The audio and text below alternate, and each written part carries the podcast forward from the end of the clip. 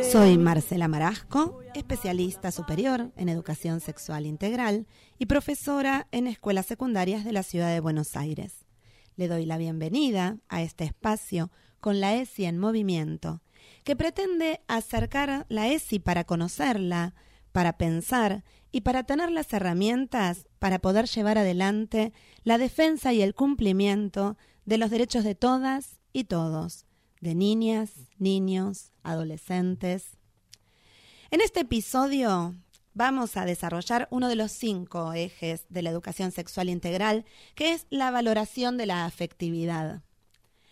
Para la ESI, los puntos irrenunciables de este eje son tener en cuenta que las emociones y los sentimientos están presentes en toda interacción humana. Considerar que la afectividad puede contribuir al encuentro o desencuentro con los y las otros y otras que interactuamos cotidianamente. En toda dinámica grupal, en toda institución y en toda vida institucional, siempre se hacen presentes manifestaciones de la afectividad. La escuela no es una excepción a esta realidad. Por eso es imprescindible contemplar esta dimensión que nos atraviesa como sujetos individuales y sujetos colectivos. Encontrar modos de expresar los sentimientos y las emociones, hacerse entender y poder también leer en la otra persona sus expresiones de afectividad, reflexionar junto a otros y otras sobre los vínculos humanos y su repercusión en la vida socioemocional de cada persona. Todos estos son aprendizajes que nos llevan toda la vida, pero que es preciso acompañar desde la escuela de diferentes maneras. A propósito de la construcción de los lazos afectivos, escuchemos el siguiente fragmento de El Principito, de Antoine de Saint-Exupéry. El Principito estaba muy triste porque había conocido más rosas como su rosa en el planeta Tierra y pensaba que su rosa era una mentirosa. Decepcionado, lloraba amargamente cuando de pronto se acercó un pequeño zorro. Buenos días, escuchó que decía alguien desde la lejanía. Buenos días, respondió él con educación. Se dio vuelta, pero no vio a nadie. Estoy aquí bajo el manzano, indicó el zorro. Entonces el niño lo vio.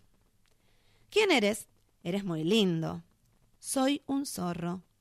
Ven a jugar conmigo, estoy muy triste, dijo el principito recordando a su rosa. No puedo, no estoy domesticado. ¿Qué es domesticar? Veo que no eres de aquí, dijo entonces el zorro. ¿Qué buscas? Busco hombres. ¿Qué es domesticar? Hombres. No me gustan. Cazan zorros, pero también crían gallinas. Eso sí es interesante.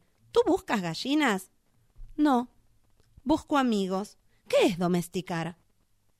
Bueno, es algo muy olvidado ya. Significa crear lazos. ¿Crear lazos? Sí, tú eres un niño más, como muchos otros. Tú no me necesitas y yo no te necesito. Pero si me domesticas, tú serás único. Yo sentiré necesidad de ti y tú sentirás necesidad de mí. El zorro suspiró y siguió con su idea.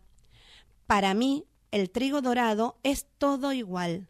No me aporta nada, pero tu cabello es dorado como el trigo, y si me domesticas, cada vez que lo mire, me recordará a ti y entonces será especial. Incluso amaré el sonido entre las espigas. Por favor, domestícame. Así mi vida dejará de ser monótona. No sé si tengo tiempo. Busco amigos. Pero para tener un amigo debes domesticarlo. Domestícame. ¿Qué lugar tienen los vínculos entre las personas? ¿Constituyen el contexto de aprendizaje o lo condicionan? ¿Qué ocurre cuando se cierra la puerta a la expresión de las emociones en la escuela? Los sentimientos pueden ser entendidos en términos de contenidos que se aprenden. Se puede educar para poder expresar y reflexionar mejor acerca de las propias emociones y los sentimientos. Es posible desarrollar capacidades afectivas como la empatía, la solidaridad, el respeto por los y las demás. La escuela es uno de los ámbitos en el que las personas se forman, nos formamos, en tanto personas y por lo tanto es un espacio donde se aprende a crear vínculos, a ser más o menos dependiente o independiente, a resolver conflictos y a vivir con los conflictos, a llegar a acuerdos o a dejar expresos los desacuerdos. Es un espacio vital en el que se aprende a ser ciudadanos en un mundo complejo, culturalmente diverso y desigual. Un mundo que es una encrucijada en la que aquellos y aquellas que aprendemos y quienes ayudamos a que estas personas aprendan, convivan, piensen, aprendan a ser personas en su contexto general, en su contexto actual, situados según su cultura, según su presente.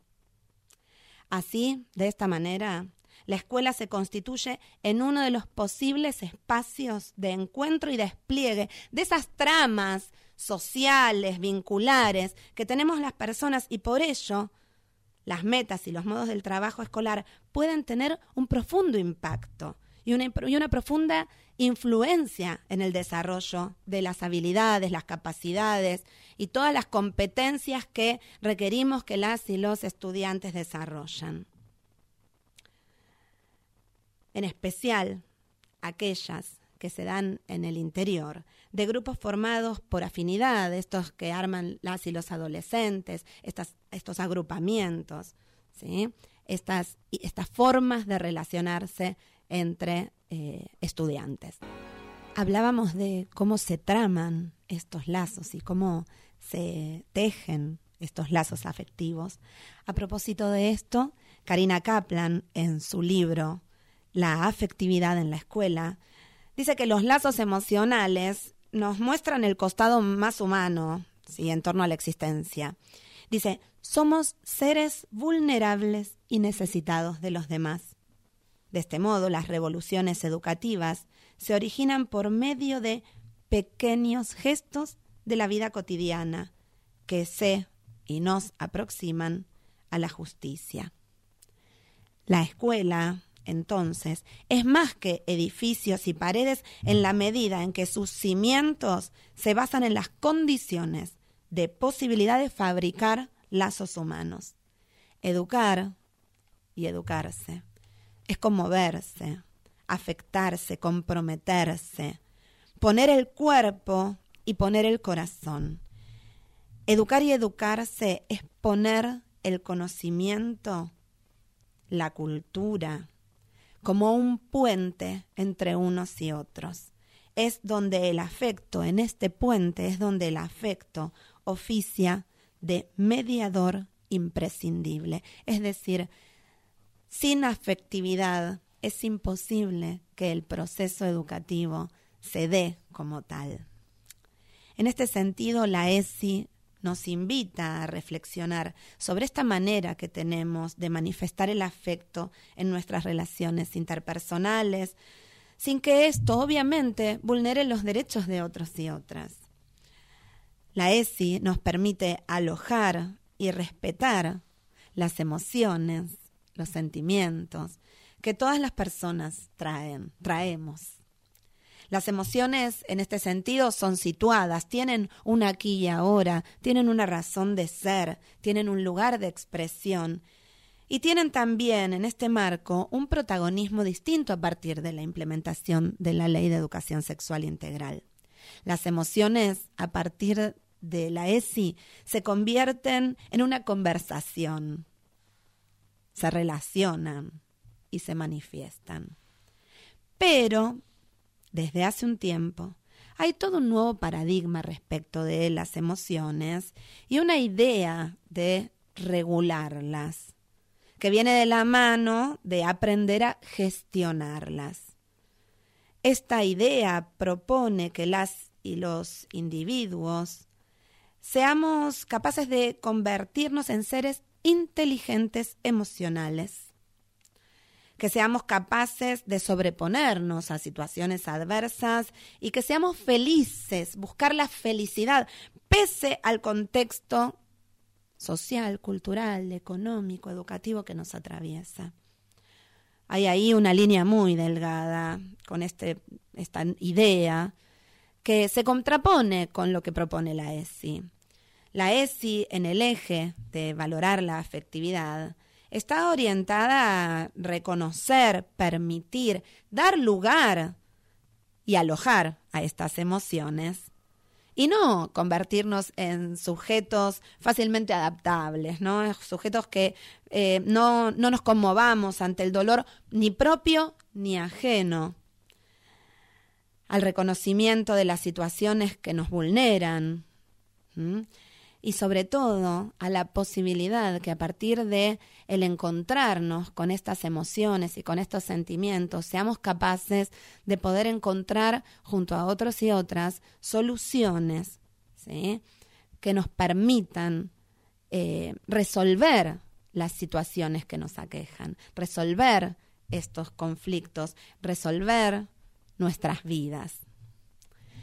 En nuestros próximos encuentros vamos a acercar experiencias de docentes y la mirada de las y los estudiantes acerca de la implementación de la ESI en las escuelas de este eje y de otros ejes. Así que nos seguimos escuchando en el próximo encuentro para seguir poniendo la ESI en movimiento.